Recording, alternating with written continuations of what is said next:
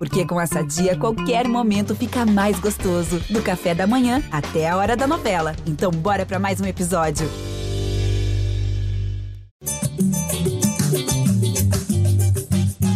Fala, torcedor vascaíno! Tá começando o episódio 253 do podcast GE Vasco.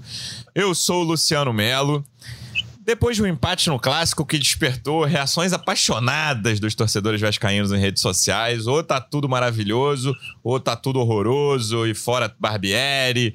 Eu confesso que estou no meio termo.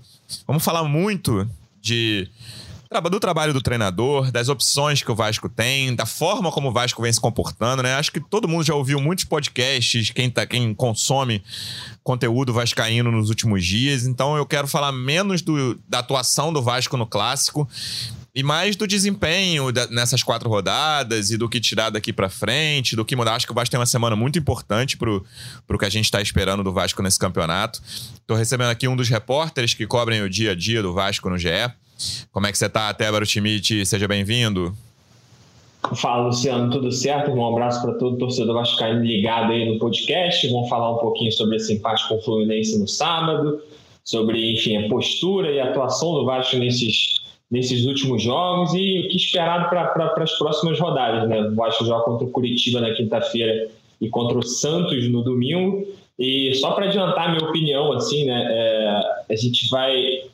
Houve muito né, foi levantada essa discussão, assim, porra, erros do Barbieri, postura da equipe e tal. Até o momento que fugiu muito do trio foi o jogo contra o Bahia, e para ser mais específico, foi o segundo tempo do jogo contra o Bahia. Né? Vai lembrar que o primeiro tempo acho que teve uma boa atuação, poderia ter feito 2, 3 a 0 ali, mas no segundo tempo realmente teve uma atuação, enfim, constrangedora e ainda sofreu essa derrota para o Bahia em casa. Se o Vasco vence o Bahia em casa em São Januário, estaria tudo lindo venceu o Galo fora, empate, segurou o Palmeiras no Maracanã, o jogo contra o Fluminense ontem, né?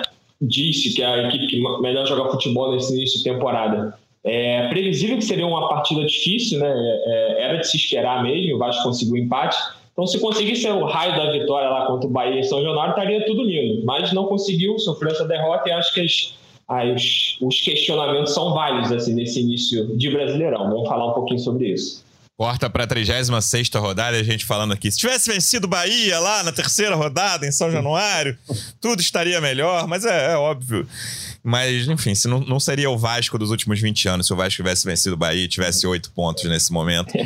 E o que temos é o Vasco com cinco pontos. Nosso segundo convidado, representante do Vasco no projeto A Voz da Torcida, do canal Portão 9 no YouTube. Como é que você está, João Almirante? Seja bem-vindo. Fala Luciano, fala Tébaro. Você disse ali da, das reações nas redes sociais. Eu acho que é compreensível a torcida é, ficar um pouco frustrada com a maneira com que o Vasco se comportou, especialmente no segundo tempo, né? Um time que teve pouca saída, em que o Fluminense teve muita presença no campo de ataque, teve é, não, não teve tantas chances claras assim, mas teve chances o suficiente para virar o marcador. E a gente viu mais uma vez o Léo Jardim é, e contra os haters de Léo Jardim, fazendo mais uma grande partida, né? Ele vem sendo destaque nessas rodadas iniciais. Destaco também a atuação de Robson Bambu, Sim. outro que foi aí também despertou muita desconfiança em todo mundo. O Luciano já tinha apontado ele como um dos melhores em campo contra o Bahia, o que eu concordei. Contra o Bahia, pois é, tinha ido bem também. Já tinha ido bem, foi muito bem contra o Fluminense, uma peça muito importante para a gente segurar esse resultado.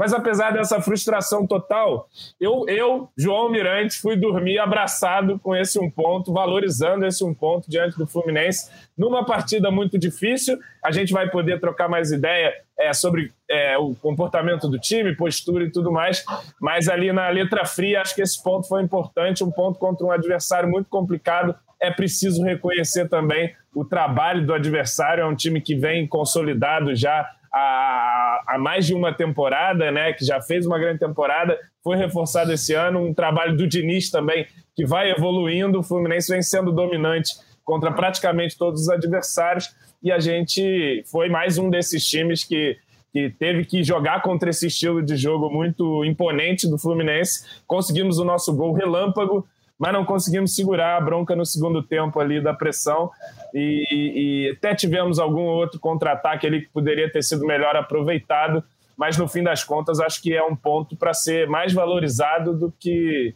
do que lamentado. A postura, tudo isso a gente discute e até dá para lamentar algumas coisas do que a gente vê na atuação do Vasco. Né? É. Primeiro jogo do Brasileirão, João Miranda, que o Vasco não toma gol nos acréscimos do primeiro tempo. É, eu comentei isso aqui na redação, tava vendo o jogo. Quando, quando deu 40 do primeiro tempo ali, eu falei, é a hora de Vasco levar um gol. Falei isso aqui na redação na hora. Mas olha, o, o, o segundo tempo, assim, como o Tébaro fez a ressalva do, do Vasco e Bahia, que o primeiro tempo o Vasco até teve chances, não sei se para 3 a 0 não, Tébaro, nem 2 a 0 mas um golzinho sim, ali sim. dava para ter saído na frente do Bahia no primeiro tempo que a gente fez é, e o segundo muito mal. Ontem contra o Fluminense é um jogo também condicionado pelo gol muito cedo, né? Mas já seria mais ou menos daquela forma. E acho até que o Vasco é, conseguiu limitar bem o Fluminense. O Fluminense praticamente não ameaçou o gol do Vasco, teve uma outra falta ali mais perigosa, chute de fora, mas nenhuma jogada mais contundente. E o Vasco teve até outra chance nesse primeiro tempo, né? Aquela escapada do PEC ali. Se ele conclui um pouco melhor, podia no mínimo ter dado trabalho ao Fábio de fato, no segundo tempo, com as mudanças do Diniz, o Vasco foi empurrado para trás e, e acabou é, não resistindo o suficiente para segurar a vitória mas o suficiente para segurar o empate. É, então, eu falei depois do jogo contra o Bahia que eu imaginava que o Vasco jogaria melhor contra o Fluminense. Tudo bem, o sarrafo estava baixo, mas o sarrafo estava baixo pelo segundo tempo ali. Mas é o tipo de jogo que até hoje, em 2000, até agora, em 2023, o Vasco tem se sentido mais confortável, né? Tentar se defender ali, sair em velocidade, de preferência fazendo um gol cedo no Brasileirão. Então, isso aconteceu três das quatro vezes. O gol do Palmeiras não foi tão cedo assim mas aconteceu contra o Galo e, e agora contra o Fluminense. E uma ressalva também, Luciano, é que às vezes essa coisa do ah, o Vasco faz um gol cedo, depois não joga, que meio que tira o mérito é. também dos gols que o Vasco é, tem é. feito. Né? um gol assim, da onde, né? Exatamente. Tipo, é. surgiu um gol, caiu do céu aqui. É, é. Pois é. Então, o Vasco é uma jogada muito conhecida do Fluminense, né? Saída ali de bola e, e, e, o Fábio é um cara, eu acho o Fábio um excelente goleiro, eu gostava muito dele no Vasco, mas é fraco a bola no pé, não tem muito o que dizer sobre isso, é, é fato, todo mundo conhece essa, esse defeito do Fábio. E o Vasco aproveitou, claro que ninguém imaginava que ele fosse dar uma bola no pé do Alex Teixeira, mas, mas deu, e o Alex deu o passe certo, o Pedro Raul deu o chute certo, o Vasco abriu o placar muito cedo, e aí, cara, é, é aquele gol que você nem comemora muito, né, João? Você comemora Exato. aniversário, você olha pro. Você olha ali, tem 50. Você, quando eu olhei, depois que a bola entrou, tinham 57 segundos, exatamente. Eu lembro desse momento. E aí você fala, cara, vai ser. Eu só fiz um gol. Vai ser. vai ser uma avalanche até, até o fim do jogo. Você já imaginava que seria aquilo ali. E no primeiro tempo nem foi, assim, apesar de o Georel Jardim ter feito uma ótima defesa logo depois no chute do Lima. Fora os dois milagres, para mim ele fez dois milagres no jogo: a cabeçada do Ganso e o chute do Nino no fim. Essa aí acho que foi a defesa mais difícil. Foi essa do Lima logo depois do gol, assim, com três minutos do primeiro tempo. Um chute baixo ali, que ele, ele teve que se esticar. Eu achei uma, uma ótima defesa. Mas não teve avalanche no primeiro tempo. E aí, cara, quando vem o segundo, o Diniz faz muito isso de tirar o zagueiro, né? O Felipe Melo tava, já tinha cartão, tava ali naquele jeito Felipe Melo. O Felipe Melo tinha que ter continuado é, ali que ia dar Exatamente. Certo, né? ele, o, o Diniz com frequência faz isso de tirar o zagueiro para botar um meio ou um atacante. E, cara, é muito complicado, assim. No mundo ideal, o Vasco não tomaria essa pressão do Fluminense? Não tomaria. Mas também, dos três jogos que o Vasco não perdeu, né? Vamos lá, é Atlético, Palmeiras e Fluminense, foi com folga o jogo que o Vasco mais teve chances depois de, abrir o placar, né? O, Vasco contra o Atlético teve três chances em 20 minutos, fez 2 a 0 e depois tem uma que o Peck chuta e o Everson espalma. E depois o Vasco não tem mais chance. Contra o Palmeiras, depois de fazer 2 a 0 tem a chance do Puma, basicamente. Tem uma coisinha ou outra ali, mas é um, é um chute do Puma para fora. No jogo também tem uma que o Figueiredo. Não é nem chance é, de dar uma cavada Exatamente. Lá, ele dá, ele is, exatamente. Isola a bola lá na lateral, basicamente. Na outra lateral. E aí, cara, contra o Fluminense, tem uma grande chance no primeiro tempo, que é essa que o, o Peck explora a lentidão do Felipe Melo. E tinha aquele lado para ser explorado ali de Felipe Melo e Marcelo, né? É um lado muito lento e é justamente o lado do Peck. Se o Vasco tivesse um pouco mais a bola, acho que é um, é um defeito, né? É uma questão a ser tratada num jogo como esse, quando você tem dois jogadores muito muito lentos ali na, na última linha do time adversário.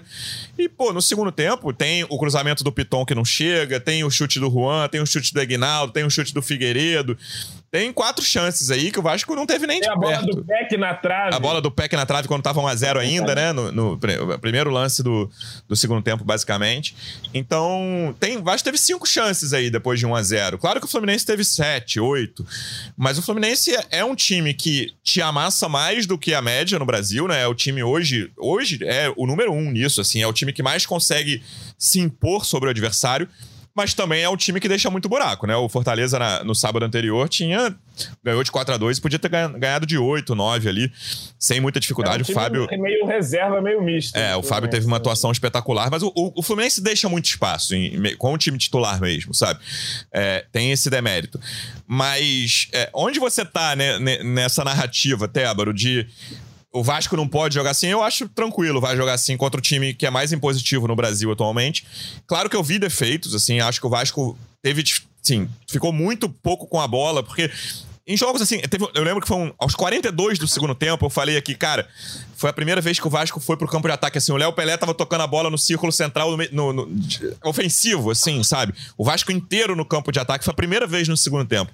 Tinham 42 do segundo tempo, eu comentei isso na redação aqui, cara, primeira vez, assim, aí ele tocou pra trás pro Bambu, que era o único jogador do campo de defesa, aí o Bambu deu no Rodrigo, aí já não saía, a jogada meio que morreu ali, o Rodrigo abriu no Figueiredo na direita. Teve, teve um momento, eu não sei se você percebeu, que o Vasco, acho que no primeiro tempo tentou sair curto. O Fluminense fez uma pressão, roubou, depois nunca mais tentou sair curto. Esquece isso, chuta pra frente, É, que é melhor, se segura e vambora. E é, também não me incomoda isso, mas eu, em geral, não me incomodo que o Vasco seja pressionado em vantagem contra, um time como, o Fluminense, mas acho que o Vasco tem questões a serem tratadas nesse, nessa forma de pressão e nessa forma de saída, Tébaro. Ainda que tenha saí, conseguido encaixar mais contra-ataques do que nos jogos contra Palmeiras e Atlético Mineiro, o Vasco, pra mim, claramente precisa trabalhar isso, sabe? Como eu vou sair, como eu vou criar quando o time adversário estiver me pressionando.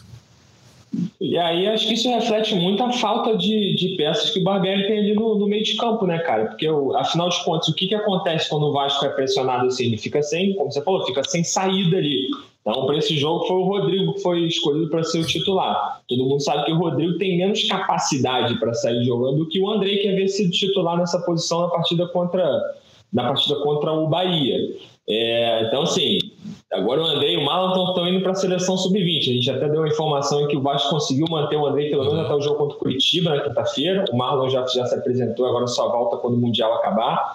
Então, essa, essa carência de peça ali pro meio de campo é uma, é uma tecla que a gente já batia desde, desde que o Vasco estava buscando lá na janela de transferência. A janela fechou, o Vasco vai até julho com, com, essa, com essa carência. Assim, daqui a pouco o Andrei volta para o Chelsea.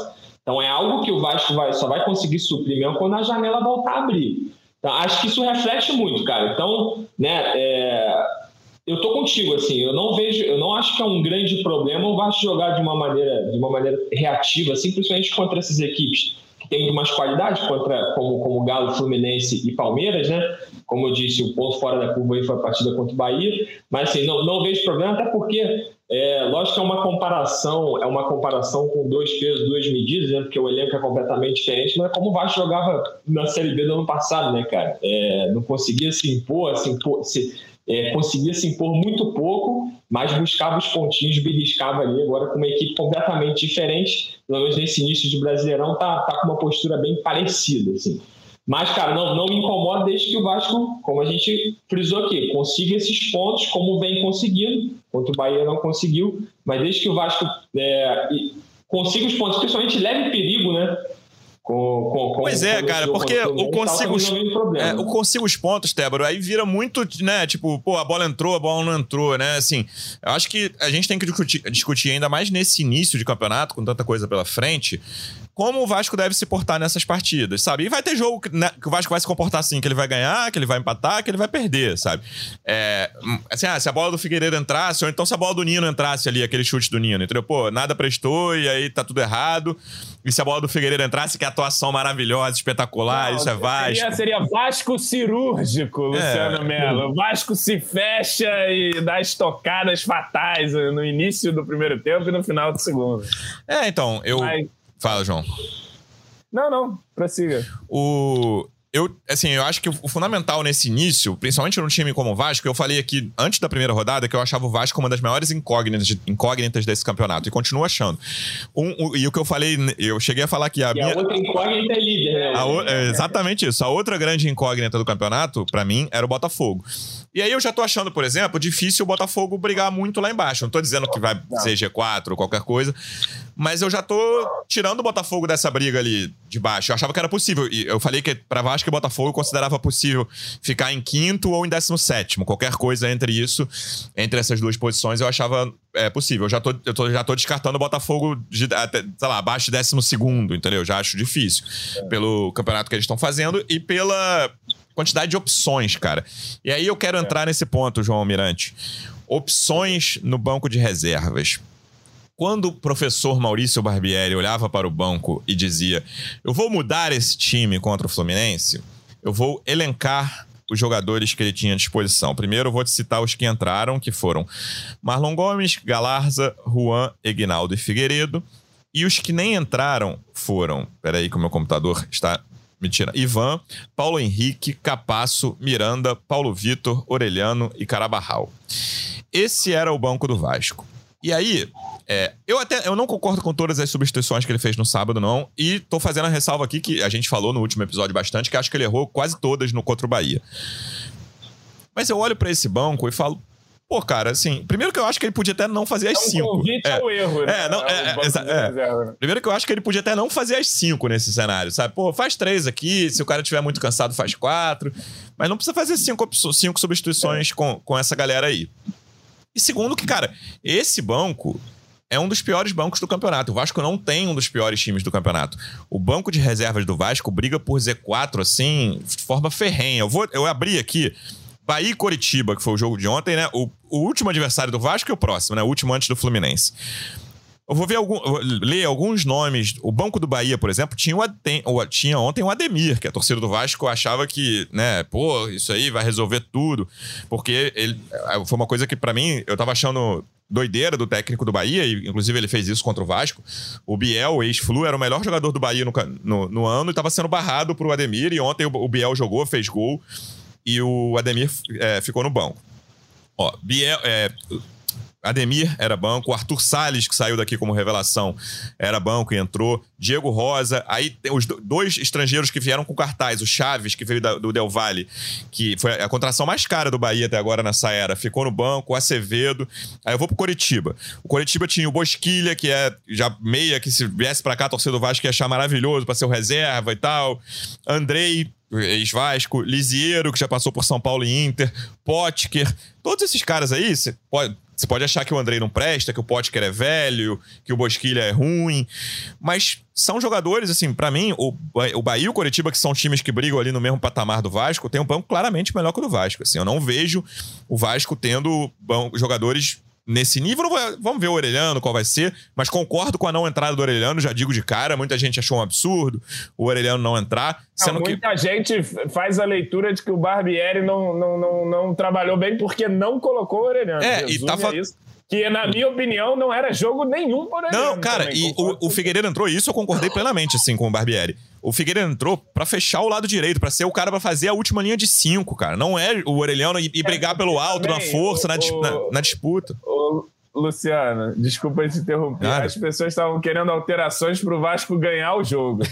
e o Barbieri estava fazendo alterações para não perder o jogo. Ah, porque você está sendo sufocado ali, cara. O Arias estava indo pelos dois lados. Ali. O Arias deu muito trabalho pro Piton no início do segundo tempo. Aí depois caiu lá pro lado do Puma. E, e o Peck ajudava. Teve uma hora que o Peck ele soltava com virose e tal, né? E o, o Figueiredo entrou para fechar o lado, cara. O, e o Fluminense entrando muito por ali também. Depois do início do segundo tempo em que o Fluminense atuou, é, incomodou mais pela esquerda do Vasco. Ele tava por ali, então, assim, essa entrada eu achei tranquilaça. As coisas que eu discordei nas substituições, João. para mim, o, o Juan tem que entrar no Pedro Raul. É, ele ficou poucos minutos ali, né? Sem, sem nenhum dos dois. Mas o Ignaldo de 9 eu não gosto. E ele teve uns dois ou três tiros de meta o, que o. O Juan tem que entrar, Luciano Melo. É, isso é polêmico, polêmica né? Mas. Polêmica. É, o Juan é, é, o cara para ficar. Eu falei no último episódio que o Juan é o Fábio Gomes do ano passado, entendeu? Cara, é o cara para tentar fazer um gol de cabeça ali. E quanto. E ele não pode ficar longe da área, cara. Ele tem que ficar dentro da área lá, brigando. Às vezes sobra uma bola no pé, ele vai fazer o gol. E vai, é brigar no alto. É tiro de meta do Léo Jardim, que é o Ignaldo ficava brigando com o Nino. Aconteceu duas ou três vezes isso nesse meio, meio tempo em que o Ignaldo entrou no lugar do Pedro Raul. E achei que ele demorou para tirar o Alex e o Jair, que estavam mortos no início do segundo tempo. E foram as últimas duas substituições. E aí, depois das últimas duas, eu acho que o Vasco melhorou, cara. Deu um respiro. É, parou de Sim. ser tão sufocado assim. Os últimos 20 minutos do segundo tempo não foram o sufoco que o Vasco tomou no início do segundo tempo. Sim, eu concordo. É, sobre o elenco, né? Eu acho que você citou aí o nosso banco. E para mim, nesse banco, faltaram dois jogadores que poderiam ter entrado: o Barros e o Eric Marcos, né? A gente falava nos bastidores aqui, talvez, da opção do Eric Marcos, que eu acho que é um, é um jogador que, que, pelas características, podia participar desse jogo, porque ele tem essa coisa de, de ter a velocidade, mas também consegue fazer uma recomposição. Então, acho que poderia ter sido uma opção. Mas eu concordo com você também da dificuldade do treinador olhar para o banco e encontrar ali é, mudanças que vão efetivamente mudar o panorama da partida. É, eu acho, concordo com você, que a partir das mudanças, apesar da, da, dos jogadores que entraram não, terem essa capacidade de alterar muito o panorama, o Vasco parou de ser amassado, concordo com você. Parou de ser amassado, foi menos amassado, digamos assim. Conseguiu obrigar o Fluminense a mastigar mais a bola, porque a pressão aumentou um pouquinho ali, o gás no meio-campo renovou o gás, não chegou a mudar tanto é, é, o panorama, mas é, atrasou um pouco o jogo do Fluminense, digamos assim, que também foi sentindo, né? Foi sentindo é, o ritmo do jogo. Você falou do Jair cansado, achei que o Andrei também cansou. Aliás, o time foi cansando. Mas eu, é, eu tiraria o Jair antes do Andrei. O Andrei foi o primeiro a sair, né? Eu tiraria o Jair antes. É cansa ficar correndo atrás do adversário o tempo inteiro, né? E como o Vasco ficou ali em quase todo o jogo, então o time sentiu e, e na hora que vem o banco é difícil, né? Vem Galarza, é, que entra com 10 minutos, eu acho que é muito tempo de é. campo para você dar para o Galarza. Acho que o Galarza, de repente, ali, tu tá ganhando, falta 10 minutos. Vai, Galarza, joga o Tasmania em campo correndo atrás dos outros, mas com, com. Ele quase fez uma besteira ali, tu lembra? Uma saída de bola? Ele tenta dar um toque, a bola vai parar no área, lá dentro da área e o bambu corta depois. Enfim. Mas é, é de fato, né? A gente tem, tem poucas opções de banco. Quando o time titular é, começa a cansar, os jogadores dar sinais de cansaço, é, não se tem muita esperança com o que vem do banco. Apesar disso, repito, acho que o time segurou mais o final do jogo é, a partir das substituições ali. E querendo ou não, teve uma chance com o Ignaldo ali num, num, num, bom chute de fora da área, teve uma própria com o Figueiredo no final, teve um contra-ataque que o Juan é, podia ter feito coisa melhor, mas ele não tirou a cabeça do chão, Luciano. Chutou para fora. Tinha, é, tinha o Galarza na esquerda, né? Eu, eu, assim, eu fiquei menos incomodado com a atuação do Juan do que a média. Eu vi a galera. É. É, acho até que aqui na, nas atuações que a gente deu foi a pior nota do Vasco. É, eu achei que ele conseguiu que assim, é porque o sarrafo contra o Bahia tava muito baixo, assim, ele não conseguia se aproximar da bola, ele caía sozinho, assim, né? É, ele ganhou uns dois laterais ali. É, ele conseguiu proteger. E esse lance que ele perdeu. Pra quem não fez nada, né, no outro jogo. esse lance que ele coisa. perdeu, eu, achei mais difícil que a galera. Assim, eu vi, eu vi uma, uma, várias pessoas falando, pô, perdeu uma chance incrível, ótima chance, grande chance, algum, algum sinônimo do tipo. Cara, era uma bola que. Assim, ele pegou mais ou menos na meia-lua e tinha um ele tinha que ter visto o Galarza num, num, espaço muito curto ali, que era, tinha um lateral, o zagueiro, não sei, voltando do Flu. É, ele tinha que ter encaixado ali certinho. que não o Juan Cruz também. É, exatamente. Né, exatamente. Era um, era um passe ali. que, não sei, ali em, todo mundo que estava em campo, talvez o Ganso acertasse. Acho que talvez ninguém do Vasco conseguisse é. acertar o passe que, que tá sendo exigido do Juan ali, como se fosse algo relativamente simples. Eu acho que não era. E eu, cara, ele, ele é o reserva do Pedro Raul. Para mim, isso é, é. é, matemático, assim, é um jogador fraco, mas saiu o Pedro Raul, entra Juan. O Vasco não deve ficar sem nenhum dos dois em campo.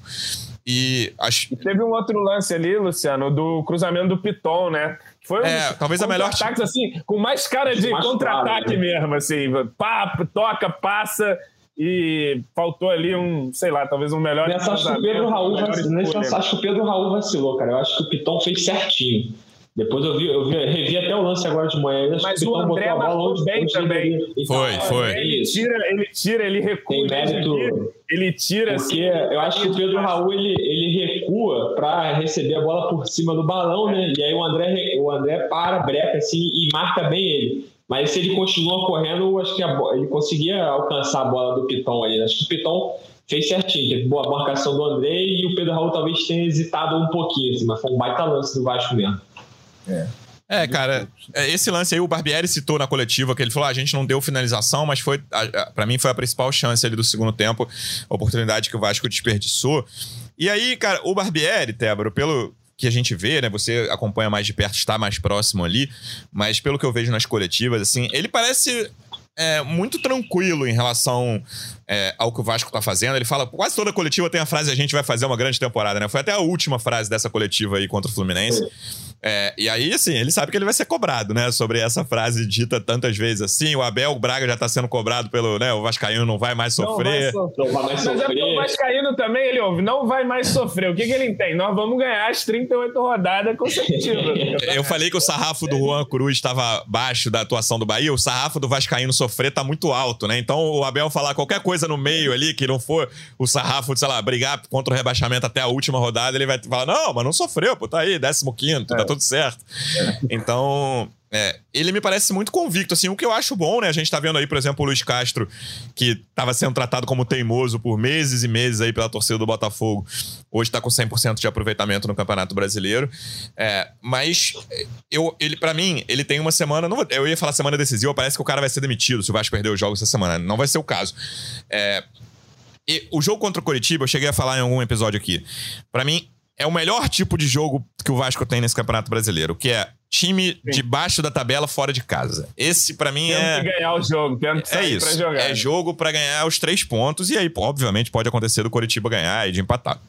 Mas é o jogo que, olhando assim, na teoria, é o melhor tipo de jogo. Eu tava vendo a tabela um dia desses.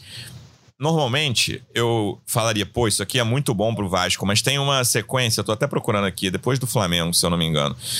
É, tem uma sequência que Cuiabá o Vasco. E Goiás, é isso aí mesmo, é isso aí mesmo. É isso mesmo. Aí eu tava é procurando. O, Vasco pega. É o, o Vasco são dois jogos seguidos, 11 e 12 rodada, ainda não tá desmembrado, mas é ali 21 de junho e 25 de junho. Goiás e Cuiabá em casa em sequência. Eu normalmente, olhando essa tabela, falaria, pô, essa semana aqui são seis pontos. Não é jogo quarto e domingo. O, o, não sei se vai ser quarta ou quinta, sábado ou domingo, mas enfim. No meio da semana é Vasco e Goiás, no fim de semana é Vasco e Cuiabá. Num campeonato normal, num time normal, eu olharia essa tabela e falaria: pô, aqui são seis pontos, não vou dizer garantido, mas tem que fazer os seis pontos.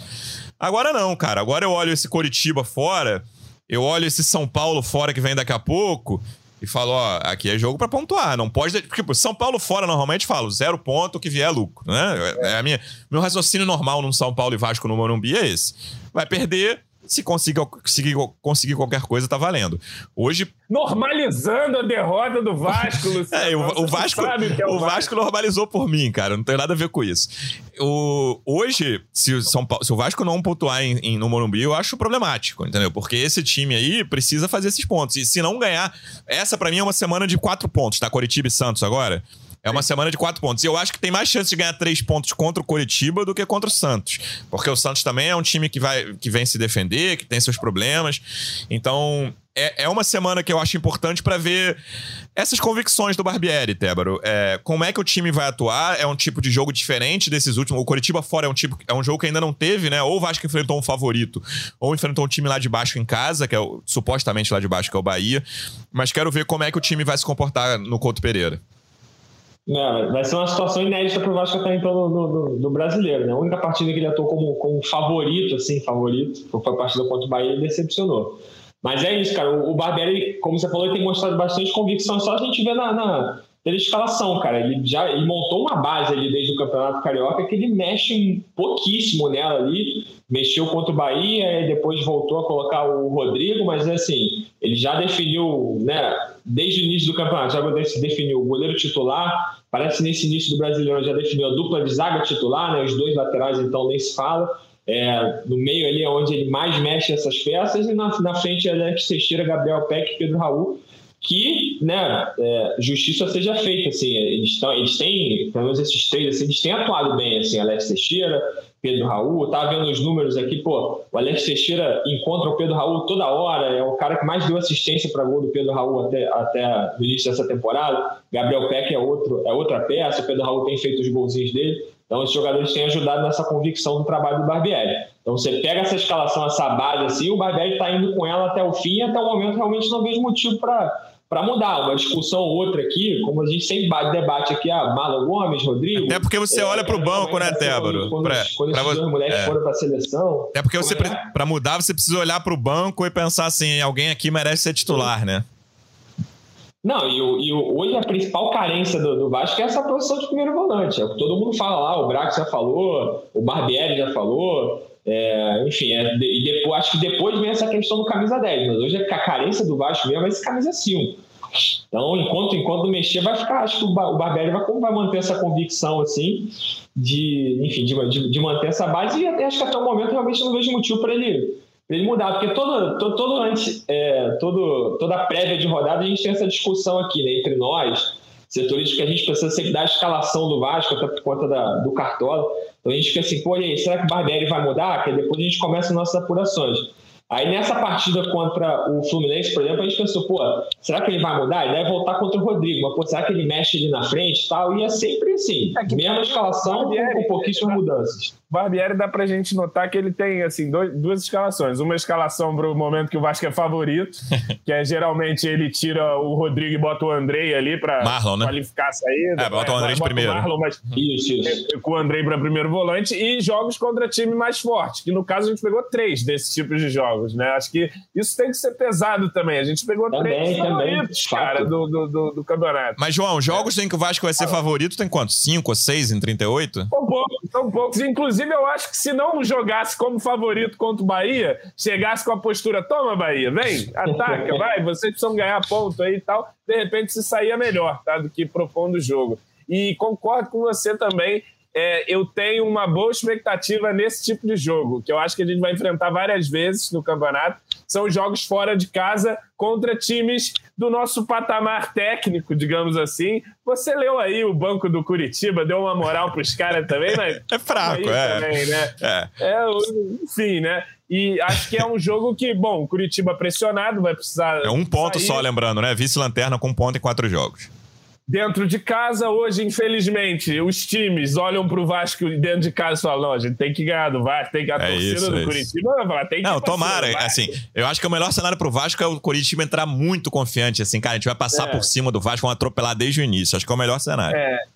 E aí, dá um cenário que o Vasco gosta de ser reativo e acredito eu também, estou com essa esperança, de que contra times menos dominantes do que São Galo, do que é Palmeiras, do que é Fluminense, o Vasco tenha mais contra-ataques, o Vasco consiga segurar mais a bola também, consiga disputar mais a posse de bola para não, não sofrer tanta pressão.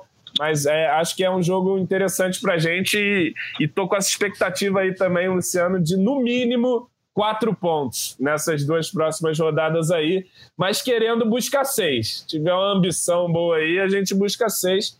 Começar pensando primeiro só no Curitiba, é, é um jogo para o Vasco pontuar sim. É, que eu, eu acho que é uma semana para a gente entender melhor o campeonato do, dessa incógnita que, pelo menos para mim, é o Vasco, sabe? Porque até agora é, o nível foi muito alto dos adversários, né? Tudo bem que a vitória sobre o Galo ficou um pouco menos bonita depois que o Galo perdeu pro é. time misto do, do Botafogo. Mas o Galo tem time para estar tá lá em cima. Eu acho até que dos quatro que, que é, Palmeiras, Flamengo, Fluminense e Galo, se eu tivesse que apostar em um para não ficar no G4, é o Galo. É, é acho Galo, que é, é um time que tá ali aos trancos e barrancos e tal. O Flu tem, tem a questão de Nis. Tem um, o Flu tem a questão de Nis ali, que se sair pra seleção e tal. Ou, ou, até tem gente ainda que acha que o Diniz vai cair a qualquer cair tipo de produção a qualquer momento, coisa que eu discordo. Mas é, o, os, o nível de adversários do Vasco em geral foi muito alto até agora. Né? O Palmeiras é. O, o seu, liga pro seu amigo botafoguense, João, e fala assim: vocês só são líderes porque o Vasco tirou ponto do Palmeiras, né? O único time. Exatamente. O único time que tirou ponto do Palmeiras até agora e né, teve boa chance de vencer aquele jogo também. Então... Não, e assim, uma outra coisa, para que também não fique uma narrativa só, ah, o Vasco não faz mais nada. Faz o... o Vasco fez um bom primeiro tempo contra o Palmeiras. Fez. Não foi aquele primeiro tempo de amasso, assim, o Vasco teve os seus momentos no, no jogo e construiu seus gols ali e saiu vencendo justamente o Palmeiras do primeiro tempo. É, eu acho que esse jogo. É, cada vitória do. Eu falei que a vitória do, sobre o Galo ficou menos bonita. Cada vitória do Palmeiras, o empate vai ficando mais bonito, né? E a boa, e a boa atuação do Vasco, né? O Vasco jogou bem contra o Palmeiras e, e, e teve desempenho. Que é, pra mim, cara, a gente tá no momento que é isso. Eu, eu, eu tô discutindo menos resultado. Claro que seria desesperador estar tá com um ponto, como tá o Coritiba, em 12 disputados, mas a, a, pontuação é. Talvez hum, esperasse quatro pontos e olhasse a tabela ali, que você ia botar a vitória sobre o Bahia, que eu te conheço ali antes de começar o campeonato, é. João. Você ia botar a vitória sobre o Bahia e você ia falar: ah, no resto aqui eu consigo catar um ponto, né? Entre, um ponto. É, é, entre Atlético Mineiro, Palmeiras e Fluminense. Então tá ali, um ponto acima da, da tabela esperada. Mas é uma, é uma semana para conhecer melhor esse campeonato do Vasco. Claro que não, dá pra, não vai dar para dizer depois de seis rodadas que né, já sabemos o que, que o Vasco vai disputar, onde vai ficar na tabela, mas com quatro pontos eu termino a, a, semana um pouco mais tranquilo. E aí, cara, é basicamente metade. Com seis, a nossa galera volta toda pro Libertadores, você pode ter certeza disso.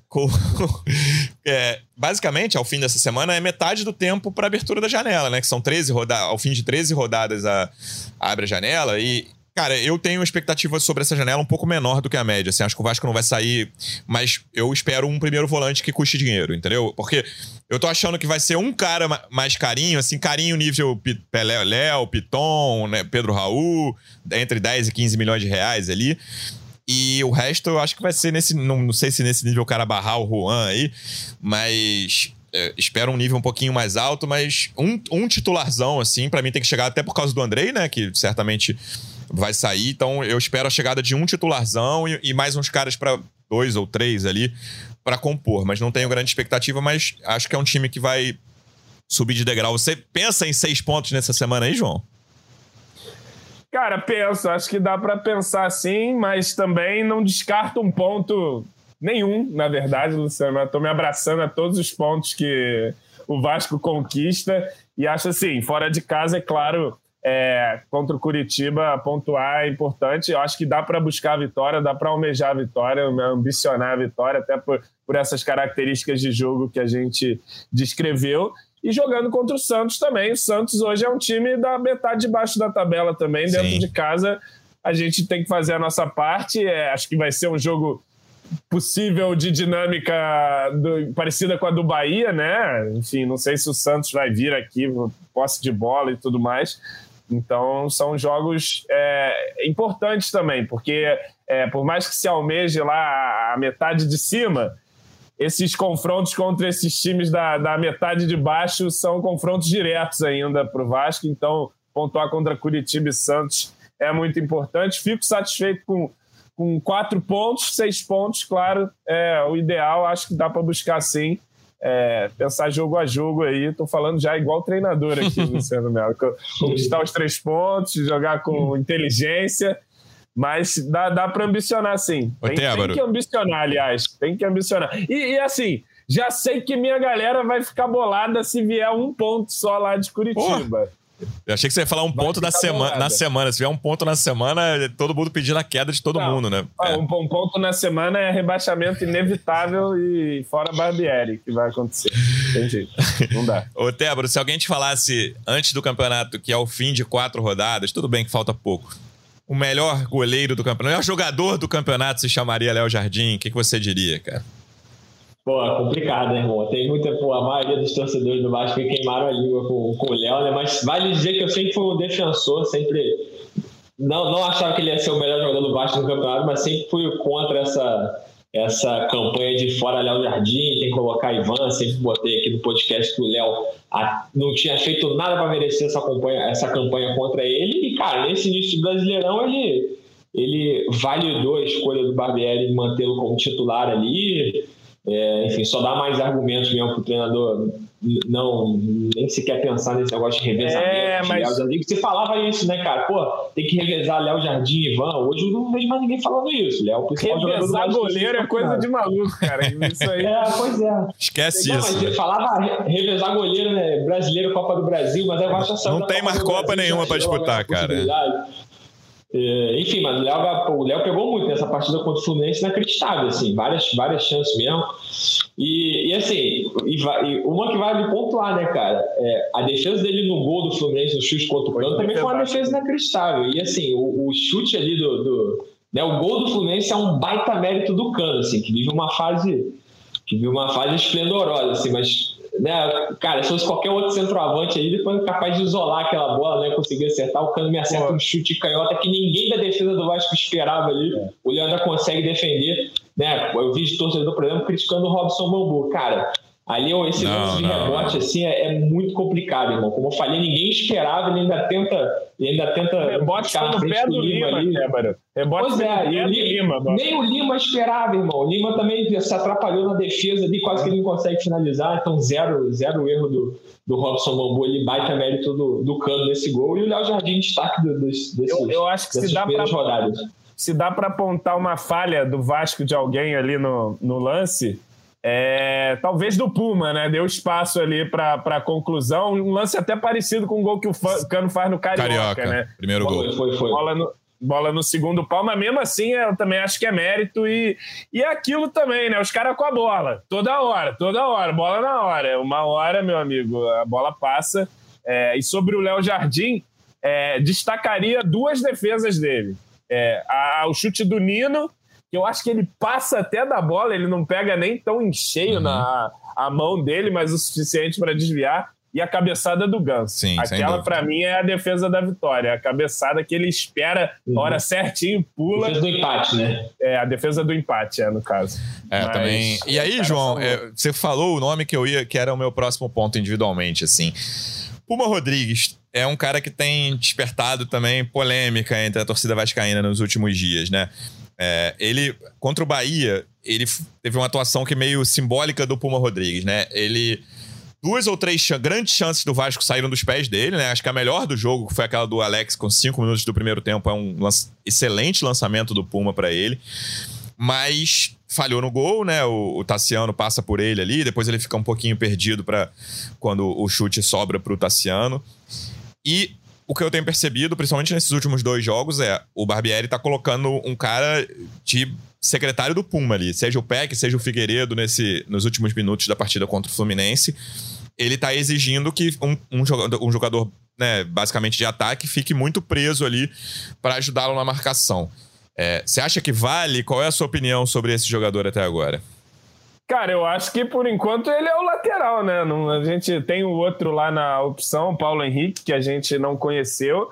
É, eu acho que, que ele meio que vai se encaixando no que falavam sobre a gente, do que falavam Sim. sobre o Puma pra gente, que é um jogador que tem as suas virtudes ofensivas e ele mostra isso, ele tem a sua qualidade no apoio, até para finalizar de fora da área, já fez até golaço, já fez até dois gols, sei lá, me parece, já com a camisa, fez um outro também no Carioca dar as suas assistências ali, cruzamento. Só que nesses jogos, especialmente nesse jogo contra o Fluminense, essas características pouco foram exploradas, né? O Vasco pouco agrediu, pouco construiu e ele pouco participou nisso que ele tem de melhor para aportar e ficou ali defensivo, né? E defensivamente ele, ele de fato não é um, um grande marcador, embora te, te, tenha números né, no carioca dele lá de roubada de bola e tal. Uhum. Também não acho que ele é essa água toda, não mas ele erra algum, alguns momentos que, que ficam marcados, como nessa partida contra o Flu no primeiro tempo. Ele perde uma dividida que o Peck volta e dá um carrinho fenomenal. Foi, e comemora, pra, né?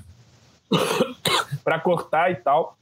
Mas assim, é, eu acho que é, é, o, o, Puma precisa dessa cobertura, né? Ele precisa desse ponta que, que o auxilie, que é mais ou menos o trabalho que o Peck faz, que o Figueiredo entrou fazendo ali. Mas acho que a gente pode ver me mais, coisas melhores do Puma em outras circunstâncias de jogo, sabe? Quando a gente é, tiver mais a bola e tal. Ali defensivamente, é, não acho que é um jogador também horroroso, como vejo pintando defensivamente, não. Faz ali o seu papel. Ontem tirou algumas bolas no meio da área, eu ficava reparando na chuteirinha laranja ali no meio da área, tirando bola de cabeça e tudo mais mas ele sofre em alguns momentos, né? Nesse um contra um, especialmente contra é, bons jogadores. Né? Mas né? tem vários é, aí na Série A. Eu concordo que no fim das contas, João, é, em relação a time titular, não tem muito o que fazer hoje, né? O time do é. Vasco não tem muito o que mudar. Eu, talvez o Alex, alguém ali, mas o Alex tem a utilidade dele enquanto ele aguenta, que não é muito tempo. Muita gente pede o Orediano, Luciano Melo, pra deixar você maluco da cabeça. mas... Orediano, o maluco da cabeça é a torcida do Fluminense que fica, cara. Eu, assim, o Orelhano eu não tenho nem boa nem má vontade, eu te falei, mas não mostrou nada no Vasco até agora, cara. Eu não posso dizer. Pô, eu já falei aqui, pô, querem o Orelhano meia. Pô, loucura, eu acho, eu acho loucura o Orelhano ah, meia. Aí, aí seria a mesma questão do Ignaldo entrar como centroavante. Se você botar o Orelhano como meia, você tira ele da posição. Ele já falou. Eu, só, eu não sei se foi na apresentação dele ou se foi numa entrevista pro Olé que eu vi que, é, que a posição que ele prefere jogar é ponta direita, que hoje é, porque hoje é a posição do Gabriel Peck que tá jogando, é um dos melhores jogadores do Vasco na temporada. Então, como é que você tira o pé para botar o Orelhano? Aí você vai botar ele no meio, onde, numa, numa posição onde ele não se sente confortável? Ou então empurrar é o Peck para um, uma posição que ele não, não rende tanto, jogar ele lá para esquerda, né? É, pois é. Então, vai sacrificar o time todo só para pôr o Orelhano? Será que vale a pena? Ele vai decidir os jogos assim? Não, e, e, isso casa com o que a gente estava falando antes. A gente chegou à conclusão que o Puma precisa de uma assistência ali um ponta que faz esse trabalho. Não é o é. Orelhano. Não é. Não é o Orelhano. É. Definitivamente não é. Pois é. Então... Até por isso o Barbieri escolhe o Figueiredo para entrar. Ele até explica na coletiva isso. E, e, meio que as pessoas não entendem isso, né? Algumas pessoas, mas eu achei que fez sentido a do Figueiredo, pelo menos. É isso. Então a gente vai voltar na sexta-feira. Lembrando que o Vasco joga na quinta contra o Coritiba, um tipo de jogo que eu acho que o Vasco tem muita chance de ganhar, mas vamos ver o que, que vai acontecer. Quinta-feira, 7 horas da noite, no Couto Pereira, a gente vai voltar na sexta para falar tudo sobre essa partida. Tébaro, obrigado mais uma vez pela presença e até a próxima. Valeu, Luciano. Valeu, João Almirante. Abraço para o torcedor vascaíno que ficou ligado com a gente até agora e até a próxima. Valeu, João. Obrigado mais uma vez e até a próxima. Valeu, Luciano. Valeu, Tébaro. E vamos para dentro lá do Curitiba. Os senhores André e Bruno Gomes, eles têm uma dívida com o Vasco da Gama que lhes deu uma carreira. É hora de retribuir aí, soltando aquela bolinha na frente da área tradicional ali, perdendo para o Vascão conseguir essa vitória fora de casa e dar uma acalmada nos ânimos na colina a, a, frigideira, Luciano Melo. Já, já, já jogaram a manteiguinha ali pro, pro Barbieri. Mas a gente vai, vai superar não, esse momento. Vai tirar a manteiga na, na quinta-feira. Não, acho que não é caso de manteiga ainda, não. Torcedor Vascaíno, obrigado mais uma vez pela audiência. Até a próxima. Um abraço. Vai o Juninho na cobrança da falta. Gol!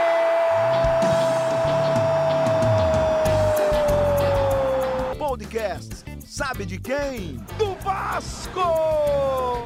Do Vascão da Gama, do Gigante da Colina. É o GE Vasco.